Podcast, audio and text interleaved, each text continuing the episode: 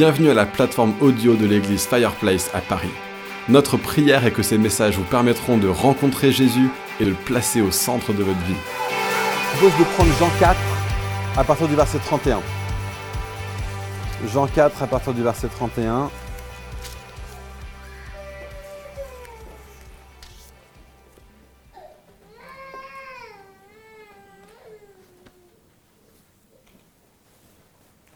C'est bon, vous l'avez?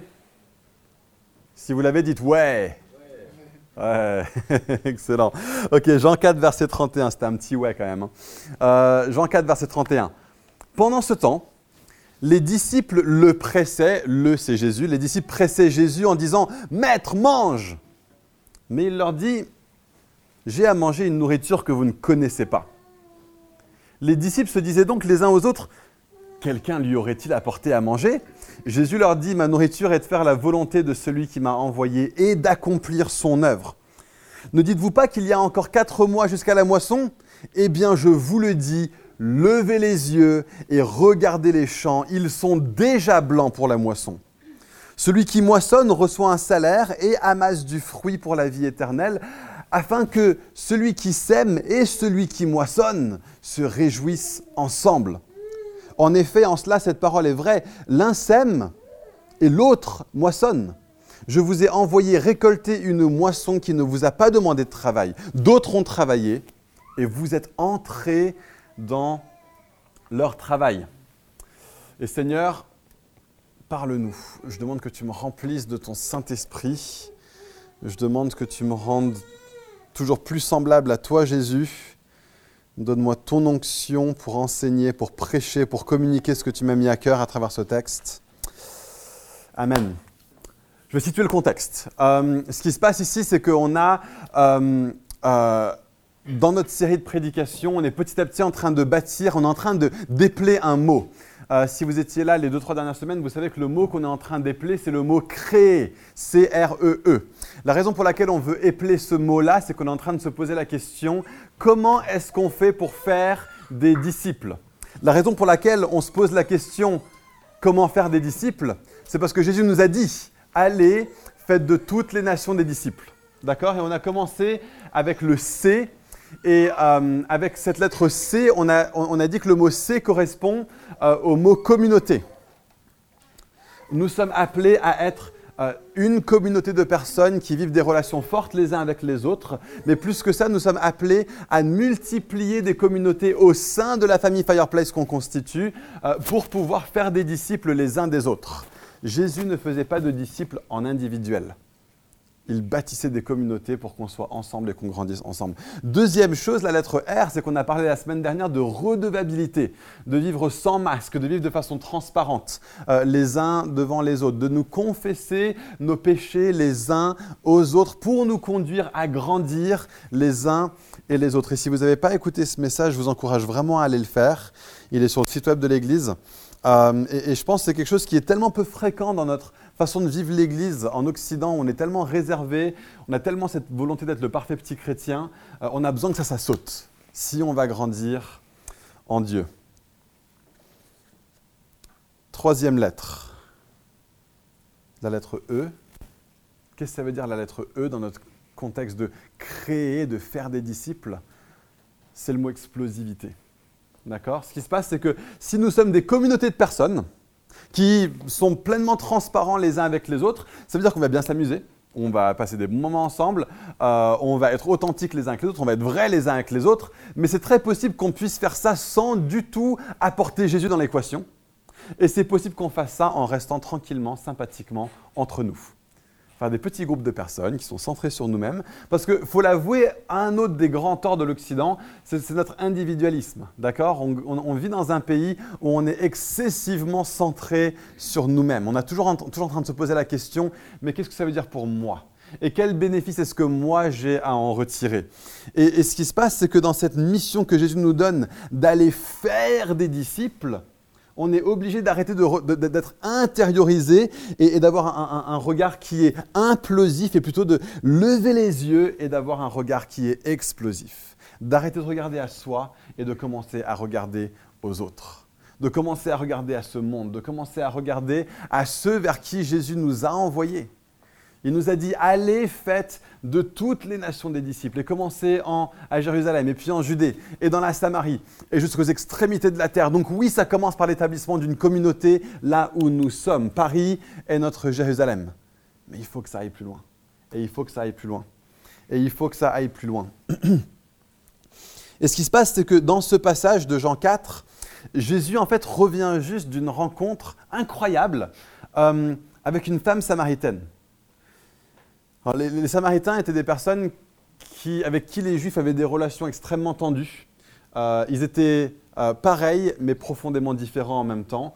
Euh, et, donc c'est un petit peu comme son cousin qui a une religion différente. C'est genre on, est pareil, mais on a quand même du mal à s'entendre. Et c'est dommage, on, devrait pouvoir, mais, parfois comme ça, quand il des gens avec qui on est tellement similaires, mais on a un point de différence, c'est presque plus difficile d'être en relation avec ces personnes-là que des gens avec qui on a beaucoup, beaucoup de points de différence, parce qu'on a beaucoup plus tendance à s'accepter facilement dans nos différences. Et donc les Samaritains, c'était ça. D'accord? C'est des personnes qui étaient comme les, comme les Israélites, mais qui avaient un truc qui était profondément différent. Mais Jésus, lui, il va s'asseoir à côté de cette dame et il démontre qu'il n'a pas un regard implosif, mais un regard explosif. Pas un regard qui est centré sur lui-même, mais un regard qui est centré sur les autres. Il fait quelque chose de tout simple. Il va prendre à boire. Et il pourrait très bien aller au puits et lui-même se prendre sa boisson.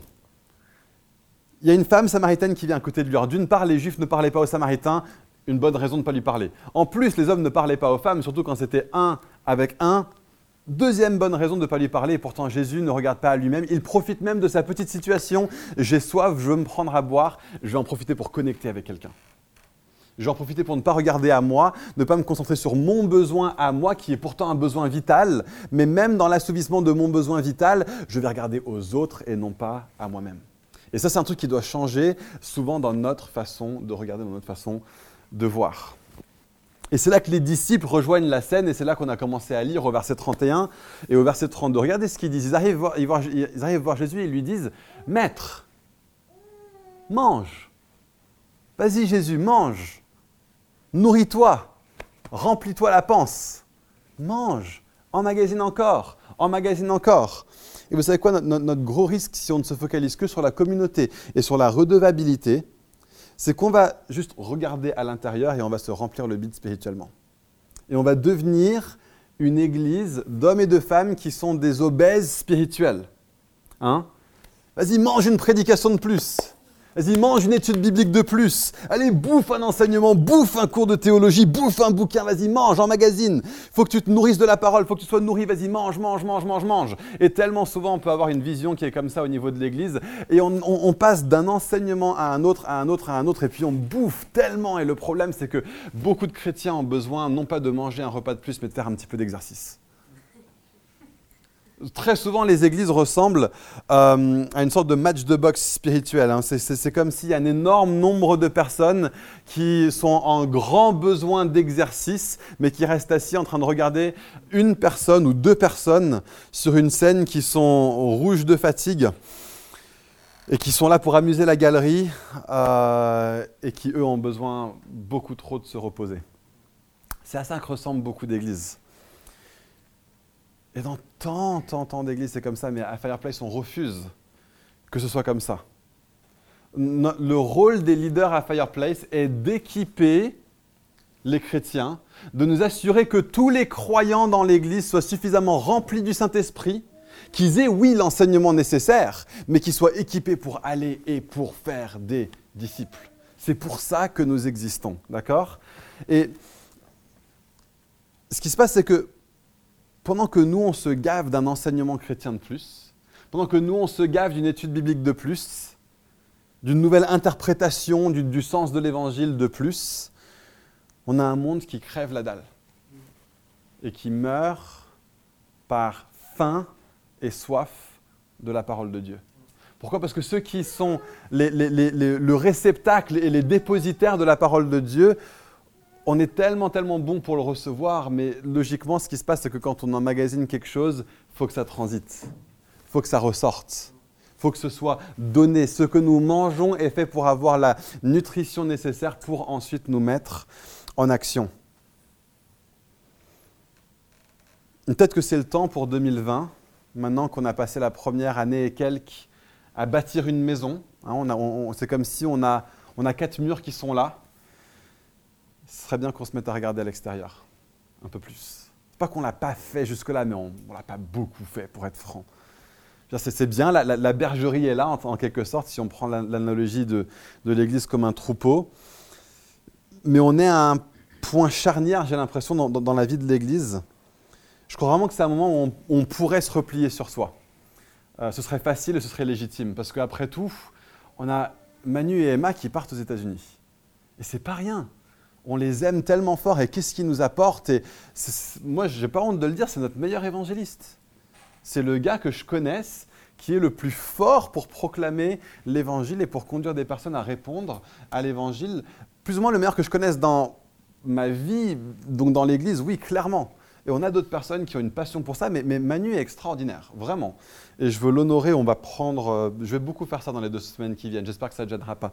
Euh, mais, mais, ce qui se passe, c'est qu'on pourrait se dire, bon, bah ok, Calmos, Ramos, euh, Manu et Emma partent, l'équipe de leadership est réduite, on, on, peut juste accélérer le jeu, on peut juste calmer le jeu. J'ai l'impression que c'est exactement ce que l'ennemi veut qu'on fasse et c'est exactement ce que Dieu nous demande de ne pas faire que c'est justement le moment pour nous de nous dire, OK, bon, il y a quelque chose qui a changé, d'accord? Mais est-ce que c'est peut-être le moment de se dire, bah, c'est maintenant qu'on va décider, est-ce qu'on va être une église enclos ou est-ce qu'on va accepter le fait que Jésus dise concernant l'église que nous sommes un campement retranché pour le royaume de Dieu au milieu des nations de la terre? Est-ce qu'on va avoir une mentalité de repli sur soi ou est-ce qu'on va avoir une mentalité euh, d'attaque? Regardez ce que Jésus dit. Ma nourriture est de faire la volonté de celui qui m'a envoyé et d'accomplir son œuvre. Voilà comment Jésus se nourrit. Donc question, si tu es là et que tu es chrétien, comment est-ce que tu vas te nourrir si tu veux te nourrir comme Jésus? Oui, bien sûr, l'enseignement de la parole est marqué à d'autres endroits comme étant la nourriture du chrétien. D'accord? Euh, Mais Jésus, lui, il dit, on peut faire même mieux. Si tu veux te nourrir, Fais juste la volonté de ton Père. Et tu verras que tu regagneras tes forces en cours de route.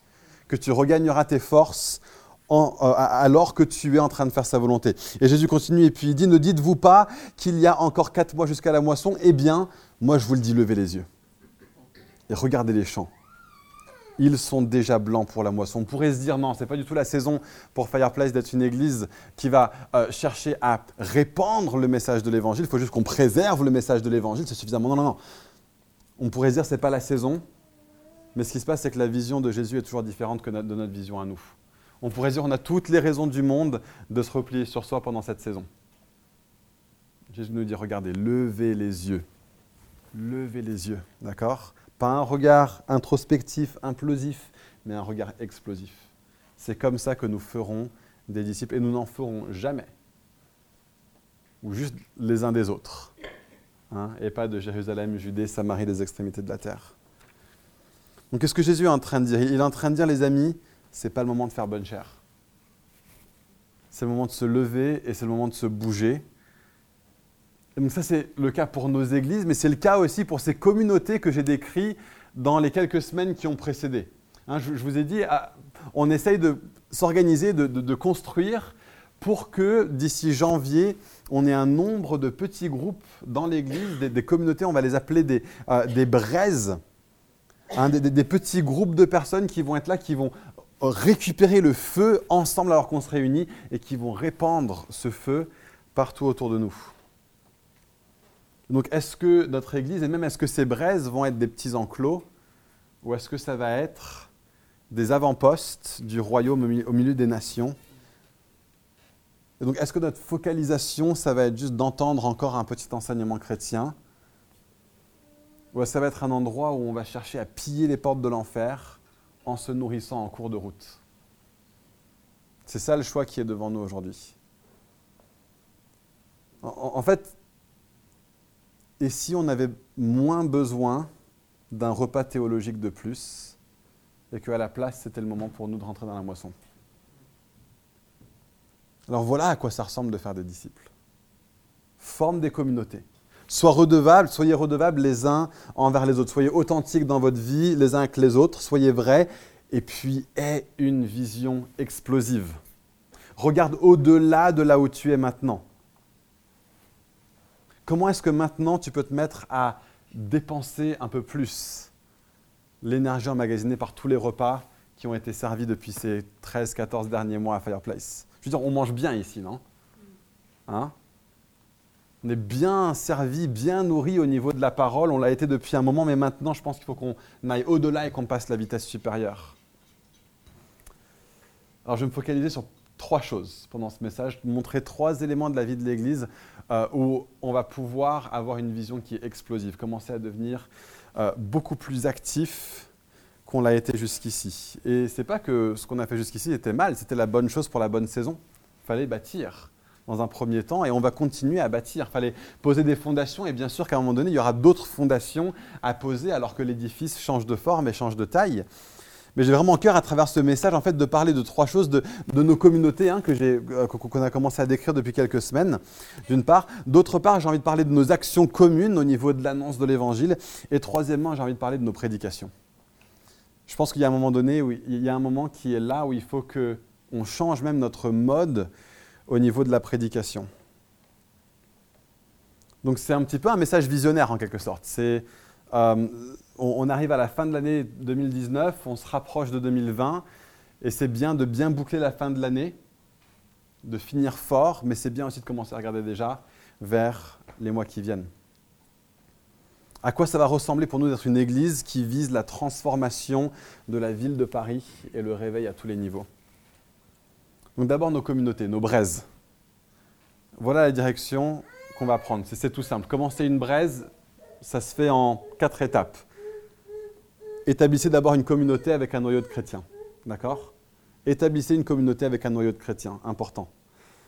Deuxièmement, voyez-vous comme un avant-poste du royaume, d'accord? Comme une, une, braise qui sort du fireplace pour aller allumer le feu autour de là où vous habitez. Troisièmement, développez une stratégie par l'esprit pour atteindre votre quartier. Et quatrièmement, soyez prêts à accueillir des gens qui rejoignent l'Église à travers vous, à travers la communauté que vous constituez, ou parce qu'ils sont venus à travers le dimanche. D'accord? Et c'est tout ça, aussi simple que ça. J'imagine, cinquièmement, préparez-vous à multiplier pour que d'autres groupes se créent au sein de l'Église. Les amis, on peut soit avoir des. Alors qu'on commence ces communautaires, qu'on commence ces braises, on, on, peut soit avoir des communautés qui vont regarder à nous-mêmes et qui vont en fait vite fait mourir, ou on peut avoir des communautés qui cherchent l'extension du royaume de Dieu. Donc certains, vous avez besoin euh, de vous focaliser d'abord sur le fait de mobiliser un bon noyau de chrétiens. D'accord? C'est la première chose qui va se passer. Ou de rejoindre un groupe existant si vous êtes là et que vous êtes chrétien. Ça, c'est l'étape 1. Mais n'attendez pas trop longtemps avant d'enclencher l'étape 2.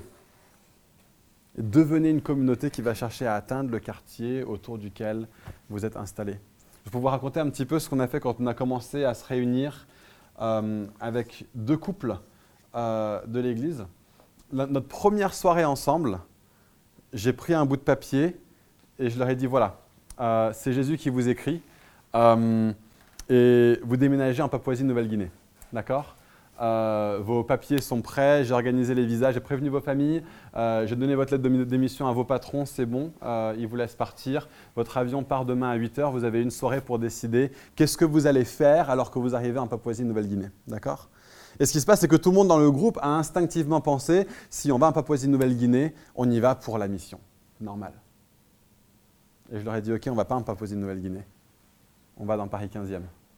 Toutes les choses qu'on a dit sur ce qu'on allait faire en Papouasie-Nouvelle-Guinée, ce n'est pas là-bas qu'on est appelé à les faire. Certains peut-être ils seront envoyés un jour, j'en sais rien. Mais c'est ici qu'on est appelé à les faire. Et le problème, c'est que quand on est ici en France, on ne pense pas forcément que nous sommes appelés à vivre nos vies quotidiennes en mission. La réalité, c'est que si donc peut-être que alors que vous commencez vos communautés, alors que peut-être il y, a des petites braises comme ça qui commencent à se réunir, euh, peut-être la première soirée, vous devriez faire la même chose. Posez-vous la question, ok, bah, si on allait en Papouasie-Nouvelle-Guinée, qu'est-ce qu'on ferait? Sauf que ce n'est pas en Papouasie-Nouvelle-Guinée qu'on va, c'est dans notre ville qu'on va. C'est là qu'on est appelé à être. Donc c'est ça la vision des braises, voir les croyants grandir et voir des non-croyants se rapprocher de Dieu. C'est pour ça qu'on existe. Dire autrement, autant fermer boutique, quoi. ça, c'est la première chose. Ça, c'est nos, nos communautés, ça, c'est nos braises. Deuxième chose, où on peut avoir une vision plus explosive, c'est nos actions en commun. Euh, pour l'instant, on a fait quelques petites actions où on allait parler de Jésus autour de nous dans la rue. Euh, mais ce qui se passe, c'est qu'à notre dernière réunion de prière, et je vous encourage vraiment, vraiment à venir aux réunions de prière, parce que franchement, c'est là où, Dieu communique sa vision à l'Église. D'accord? En, tant que responsable, on, développe des choses, mais franchement, les réunions de prière, c'est des moments où Dieu nous parle puissamment. Et on était en réunion de prière, c'était mardi il y a trois semaines, et on commence à prier, puis je sens Saint-Esprit me dire, euh, lance le défi, 20 nouvelles personnes qui deviennent chrétiennes à l'Église en 2020. 20 pour 2020. Et on commence à prier pour ça, on commence à prier pour ça. Et Yvan, qui était là, euh, à, travers des paroles prophétiques qui sont venues, des gens qui ont partagé avec lui, euh, il, a prié, il a prié avec Manu et il s'est dit, OK, il faut que je commence quelque chose. Et Dieu lui a donné une vision à lui alors qu'on était en train de prier, qui était quelque chose vraiment que, que Dieu a déposé sur son cœur à lui. D'accord? Et il, en parle à Manu, il m'appelle, il dit Ok, voilà, j'ai à cœur d'appeler ça la Fireplace Street Team. Ce qui est génial parce qu'il n'y a pas plus français qui vend et qu'il ait choisi un nom anglais comme ça, je trouve ça démentiellement drôle. Euh, mais, voilà, la Fireplace Street Team. Euh, et l'idée, c'est que les jeudis midi, il a commencé ça maintenant depuis deux semaines, on en a fait deux. Euh, et ben, il sort dans la rue et puis il attend, oui, il attend que Saint-Esprit le dirige vers des gens dans le quartier autour de là où on est. La vision que lui a reçue, c'était parler de Jésus dans le quartier autour de l'église. Il y aura d'autres visions qui vont être levées pour d'autres choses. Il y aura d'autres visions qui vont concerner peut-être euh, d'autres. Mais, ce que Yvan a reçu, c'est on veut impacter d'abord autour de là où on est, Jérusalem, puis Judée, Samarie, l'extrémité de la terre. Et ce qui se passe, c'est que les deux fois qu'il euh, y allait avec, euh, avec, des équipes, il a eu des rencontres assez folles. Et il y a des personnes qui vont commencer à venir à l'église, qui nous l'ont déjà dit, ne peuvent pas être là cette semaine, mais qui seront là la, fois prochaine, parce que ils ont juste entendu parler de Jésus tout simplement dans la rue sans grande pompe, sans truc spectaculaire, juste des hommes et des femmes qui écoutent le Saint-Esprit, qui se rendent disponibles et puis qui font le taf. Et ça, je trouve ça génial. Ça, c'est une chose, d'accord? Mais il y en aura d'autres. D'une part, j'imagine que la Fireplace Street Team va continuer. Si vous voulez en savoir plus, allez voir Yvan. Euh, deuxièmement, c'est qu'à à, la fin du mois de janvier, au début euh, du mois de février, euh, on commence un parcours alpha. Alors le parcours alpha, si vous ne connaissez pas, c'est l'outil le plus fructueux au niveau de l'annonce de l'évangile dans le monde occidental dans les 20 dernières années. Rien que ça, ok? Euh, C'est un parcours de découverte de la foi chrétienne qui donne vraiment la liberté à ceux qui ne connaissent pas Jésus de venir, d'écouter, d'accepter ou ne pas accepter, en toute liberté. C'est très très très bien fait à ce niveau-là. Euh, mais les gens qui cheminent et puis qui se posent des questions genre qui était Jésus? Pourquoi est-ce qu'il est venu? Quel était le sens de la croix? Et à quoi ça ressemble la prière? Et qui est le Saint-Esprit? Comment est-ce qu'on reçoit le Saint-Esprit? Est-ce que moi je peux recevoir le Saint-Esprit? Et puis ils reçoivent la prière, des gens se disent, mais ce Dieu-là est vraiment vrai. le Saint-Esprit tombe sur les gens. Et puis ensuite, pourquoi l'Église? Et puis, qu'est-ce que je fais maintenant du reste de ma vie? Et en toute liberté, des gens se disent, mais en fait, c'est vraiment pas bête leur truc. Jésus est vraiment celui qui dit qu'il est. Et de même, des gens mais, rentrent dans une relation puissante avec Dieu. Et on veut commencer à faire ça à l'Église. Donc on a Louise et Lorraine qui vont prendre euh, la charge de ça. Ça va commencer donc ouais, fin janvier, début février. Et je vous j'encourage vraiment maintenant à commencer à vous dire, mais qui sont les personnes autour de moi qui ne connaissent pas Jésus, mais qui se posent des questions par rapport à Jésus, d'accord? Euh, on ne veut pas genre forcer notre religion euh, à, tout va sur des gens qui ont juste envie de faire leur vie. Dieu prépare des gens, d'accord? C'est Dieu qui prépare des gens. Peut-être même que tu es là ce matin et que tu n'es pas chrétien. Euh, peut-être qu'il y a une raison pour laquelle tu es là ce matin. Juste parce que Dieu a commencé à travailler dans ton cœur. Voilà, tout simplement. Et ce n'est pas du tout un moment pour toi de prendre une décision, peut-être pas aujourd'hui, peut-être que si, mais juste considère que si tu es là et que tu n'es pas chrétien, ah, c'est pas pour rien en fait. C'est pas un truc normal à faire le dimanche matin, en tout cas pas en 2019. Et vraiment, le défi que j'aimerais qu'on lance à l'église, c'est est-ce qu'on peut euh, avoir 15 personnes qui s'inscrivent pour Alpha? D'accord? Commencez à penser, mais qui sont les gens avec qui, qui, vous posent des questions en fait par rapport à la foi chrétienne? Si eux vous posent des questions, dites-leur franchement, on fait un truc à l'église, ça s'appelle Parcours Alpha, Liberté. Aucune question n'est une question bête. Et c'est incroyable, il, y a, vraiment la, main du Saint-Esprit sur cet outil en fait. Cet outil vient d'une église qui a reçu en fait une manifestation de réveil de la part de Dieu du Saint-Esprit. Et la stratégie que eux ont reçue pour le monde occidental, c'était faut qu'on fasse un parcours alpha. Voilà. Et ils ont reçu ça. Et depuis maintenant, ça existe dans une centaine de pays dans le monde. Et on va vraiment être au bénéfice de pouvoir faire ça ici. la question que je pose, c'est Fireplace, est-ce que les murs de la maison qu'on a bâtis, qui commencent à être posés, est-ce que ces murs vont être utilisés pour être un enclos ou pour être un, avant-poste pour le royaume? C'est la question qu'il faut qu'on se pose. Donc la, street team, et puis des, communautés qui sont centrées vers l'extérieur, et puis Alpha, c'est notre stratégie pour être une église qui fait des disciples. Mais il y en a un dernier. Il y a un dernier point de stratégie qui me tient, moi personnellement, particulièrement à cœur, et vous le savez bien maintenant parce que je n'arrive pas à me taire un dimanche matin, euh, c'est la prédication de la parole de Dieu. La prédication, ça sert à deux choses. Ça sert à bâtir, ça sert à détruire. Et selon qu'on bâtit ou qu'on détruit, on va utiliser deux marteaux différents. Et jusqu'ici, le marteau qu'on a utilisé, c'est le marteau normal, d'accord Le petit marteau que vous avez pour euh, mettre des clous, mettre des vis, etc. Il est bon ce marteau, il sert à bâtir. Et qu'est-ce qu'on a bâti? On a posé des fondations. Franchement, si vous êtes arrivé récemment dans l'Église, allez réécouter les 15 derniers mois de prédication de l'Église. C'était des trucs fondationnels, fondamentaux. On, est, veut être une Église de la parole de Dieu, une Église remplie de l'Esprit, une Église qui, euh, qui, vit par la grâce de Dieu, où on vit la communauté les uns avec les autres, euh, où euh, on se... Enfin, toutes ces différentes choses, ces différentes fondations, on les a posées patiemment. Voilà le type d'Église que Dieu veut qu'on soit, voilà le type de chrétien que Dieu veut qu'on soit, voilà comment être un disciple, voilà comment faire des disciples. C'est des prédications de fondation. D'accord? Et il y aura des moments, comme je l'ai dit, pour reposer des fondations. Euh, au moment où le bâtiment est plus grand, il faudra qu'on refasse un petit peu, qu'on reprenne ce marteau-là, qu'on retape de cette manière-là. Mais il y a un autre marteau. Euh, j'étais l'été dernier avec un, ami à moi qui s'appelle John. Euh, et John, c'est une brute. c'est un très très très grand gars. Il a une plus grosse barbe que moi, des plus grosses épaules que moi une chemise de bûcheron encore plus violente que la mienne.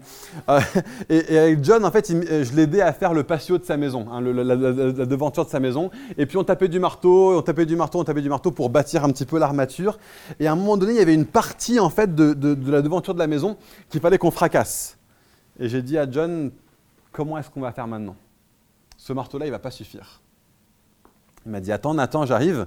Il va dans son établi, il revient avec une massue.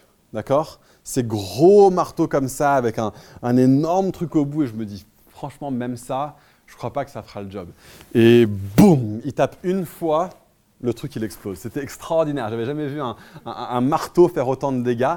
Bah, la réalité, c'est que je pense qu'il faut que notre prédication en 2020 passe du marteau pour construire à la massue pour détruire. Détruire quoi? Ça semble pas être une bonne chose de détruire. Bah, il y a un passage dans euh, le Nouveau Testament, dans 2 Corinthiens, où Paul dit que sa prédication est une folie pour les hommes, mais il prêche de façon telle à détruire des forteresses. Alors qu'est-ce qu'une forteresse? Une forteresse, c'est une façon de penser, c'est une façon de voir le monde, une façon de voir Dieu qui est profondément ancrée dans qui nous sommes. D'accord? Et on a tous ça en nous on a tous des, édifices intellectuels, des édifices spirituels, des édifices spiritualo-intellectuels dans notre vie euh, qui, sont, euh, qui sont là et qui indiquent notre façon de penser, qui orientent notre façon de penser. D'accord? Euh, Et ce qui se passe, c'est que c'est une des armes les plus puissantes qu'utilise l'ennemi. et Paul dit que ces forteresses s'élèvent avec orgueil contre la connaissance de Christ. Les amis, j'aimerais qu'on devienne une église où on soit d'accord qu'à partir de maintenant, la prédication, c'est de la prédication massue. Il fallait qu'on bâtisse une maison, mais maintenant il y a des forteresses à détruire. D'accord? Euh,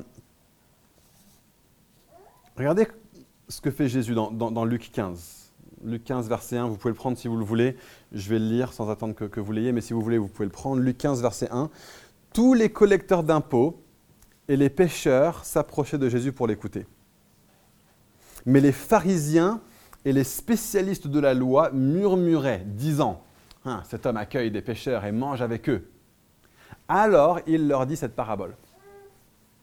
Il ne peut y avoir grand-chose dans ce texte, mais en fait, ce texte est vachement intéressant parce qu'il y a trois plans ici. On venait de dire juste avant, en Luc 14, que les disciples sont là.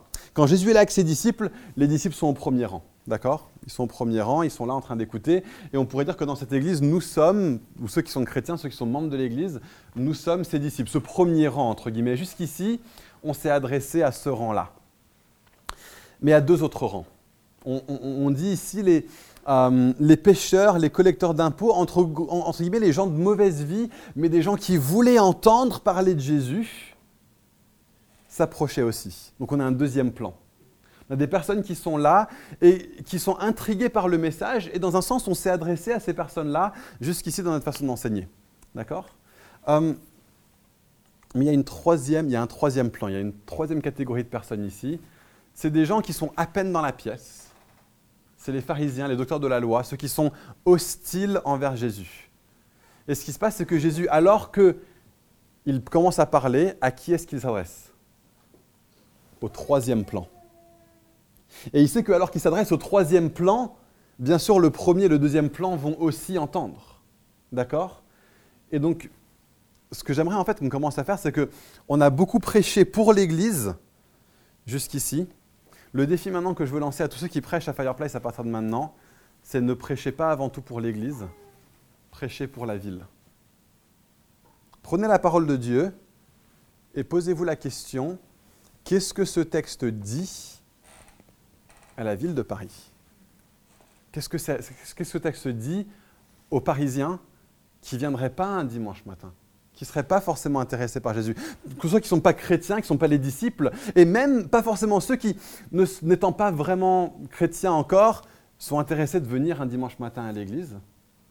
Il y a un troisième rang. Et, vraiment, je veux vous encourager à, à, faire ça. Ce qui se passe, c'est que notre prédication doit devenir comme celle de Paul quand il arrive sur le champ de Mars dans Acte 17 à Athènes. Et il commence en disant Homme d'Athènes.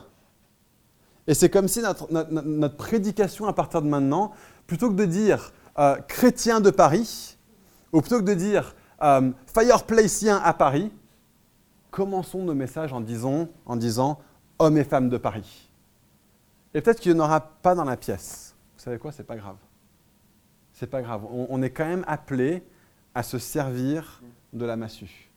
On est quand même appelé à avoir une prédication qui s'adresse à la ville et qui cherche à détruire les forteresses. On veut rester ancré dans la parole, c'est la parole de Dieu hein, qui transforme. On veut faire ça dans la puissance de l'esprit, parce que c'est que par l'esprit que la vie des gens va être transformée. Et on va continuer à s'adresser à vous, l'Église, mais seulement à travers le filtre du fait qu'on s'adresse à la ville de Paris. En leur lançant cet appel, c'est cet appel, 2 Corinthiens, verset 5. Nous vous supplions au nom de Christ, soyez réconciliés avec Dieu.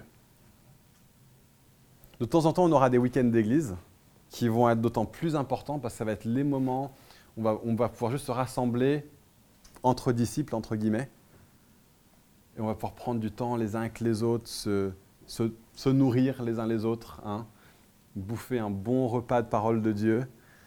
Mais je pense qu'on doit entrer dans un mode où on puisse commencer à dire avec Jésus, notre nourriture, c'est de faire la volonté de mon Père.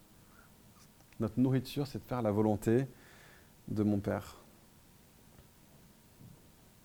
La question que je vous pose en fait aujourd'hui à, vous qui êtes ici à Fireplace, c'est est-ce que vous voulez avoir l'attitude des disciples de Jésus ou est-ce que vous voulez avoir l'attitude de Jésus? Est-ce que vous voulez être de ceux qui disent mais mange un repas de plus, maître? Ou est-ce que vous voulez être de ceux qui disent mais moi ma nourriture c'est de faire la volonté de mon Père? Les amis, on veut faire des disciples. Et je crois que c'est vraiment le moment pour nous de prendre un vrai virage là-dessus, en tout cas pour Paris. D'accord? Bois-le-Roi sont dans une phase où ils vont être dans cette première étape de construction, bâtir quelques murs, etc., rassembler une communauté, euh, surtout une communauté de croyants. Mais ce que Manu a dit, c'était en mai-juin dernier, c'est qu'on a eu une année pour bâtir. À partir de maintenant, on est là pour tout décalquer. c'est les mots que tu as utilisés. Hein on est là pour tout décalquer. et j'ai trouvé ça génial. Alors, je, vais appeler les membres de l'Église et les chrétiens ici à répondre dans un instant. Mais je veux juste commencer en parlant quand même à des gens ici, s'il y en a, qui ne connaissent pas encore Jésus. Parce que franchement, vous allez nous prendre pour une bande de fanatiques ce matin. Mais je vous garantis que, à travers tout ce que j'ai dit, notre méthode, notre massue, en fait, c'est l'amour. Et notre appel, c'est de devenir comme Jésus. Voilà pourquoi nous faisons ce que nous faisons. J'ai parlé d'avant-poste, j'ai utilisé un langage un petit peu militant, militaire. Sachez que loin de nous l'idée de commencer une armée, loin de nous l'idée de prendre les armes, c'est l'inverse complet de ce que Jésus nous demande. Notre arme, c'est l'amour. Notre arme, c'est d'aimer et d'aimer et d'aimer et d'aimer les gens tellement, tellement, tellement qu'ils se rendent compte que Jésus est l'amour véritable.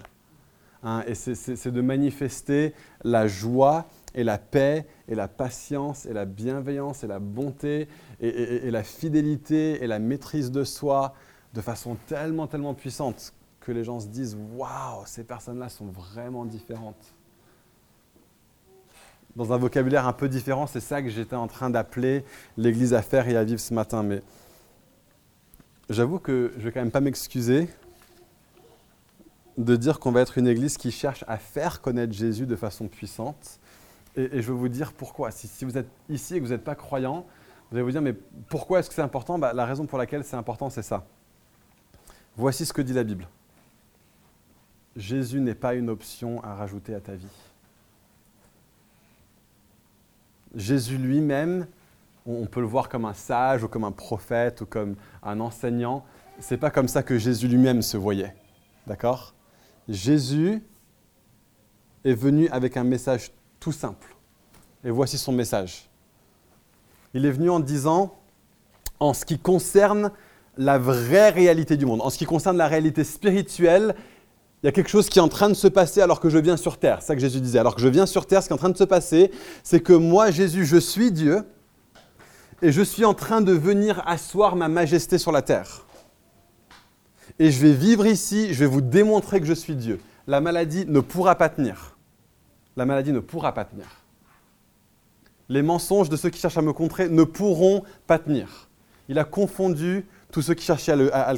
Il a guéri tous ceux qui étaient malades. Il a accueilli tous ceux qui étaient désespérés. Il a brisé l'isolation. Il a brisé le péché. Il a brisé la maladie. Il a brisé toutes les œuvres de l'ennemi en démontrant jour après jour après jour après jour que ce qu'il prétendait sur lui-même est absolument vrai. Autrement dit qu'il est Dieu et que Dieu est venu asseoir sa majesté sur la terre. Et il est mort il a accepté de se laisser mourir. Il a dit, c'est pas vous qui me prenez ma vie, c'est moi qui la donne. Et il l'a donné librement pour tuer un dernier ennemi. Il est allé lui-même sur le champ de bataille, il est allé lui-même dans le jardin de la mort pour battre la mort à son propre jeu. Pour dire, écoute, je vais même me laisser tuer. Et par cette mort, je vais mourir la mort que tous les autres êtres humains devraient mourir, je vais la mourir à leur place. Eux méritent de mourir, tu mérites de mourir. À cause de toutes les choses que nous avons faites qui sont offensantes pour Dieu. Je ne mérite pas ça, je suis le seul qui ne le mérite pas, et pourtant je vais prendre ça sur moi, je vais mourir, et trois jours plus tard, je vais montrer que même la mort ne peut pas me retenir, et je vais la battre à son propre jeu. Il a démontré qu'il était roi sur toute chose, et après sa résurrection, il a dit, toute autorité m'a été donnée dans les cieux et sur la terre. Le message de Jésus, c'est qu'il est venu en tant que roi. Il a dit le royaume de Dieu s'est rapproché de vous. Et donc le message de Jésus et l'appel de Jésus, l'offre de Jésus, c'est pas l'offre d'une vie meilleure, même s'il nous accorde une vie meilleure. C'est pas l'offre d'une paix dans notre cœur, même s'il nous accorde la paix dans notre cœur. L'offre de Jésus, c'est les termes d'une armistice. L'offre de Jésus, c'est les termes d'une armistice où il, nous dit, il te dit, rends les armes, dépose les armes, change de camp et rejoins-moi. Et alors que tu me rejoins, je ferai de toi gracieusement dans mon amour qui est ma nature, c'est d'aimer, et je vais faire de toi qui était un ennemi, pas parce que j'étais ton ennemi, parce que tu te positionnais comme mon ennemi, je vais faire de gens qui se positionnaient comme mes ennemis, et je vais en faire des lieutenants dans mon armée. Je vais prendre des gens qui vociféraient contre moi, soit en parole, soit en acte, ou les deux. Et je vais en faire des fils dans mon palais. Mais rends-toi. Baisse les armes.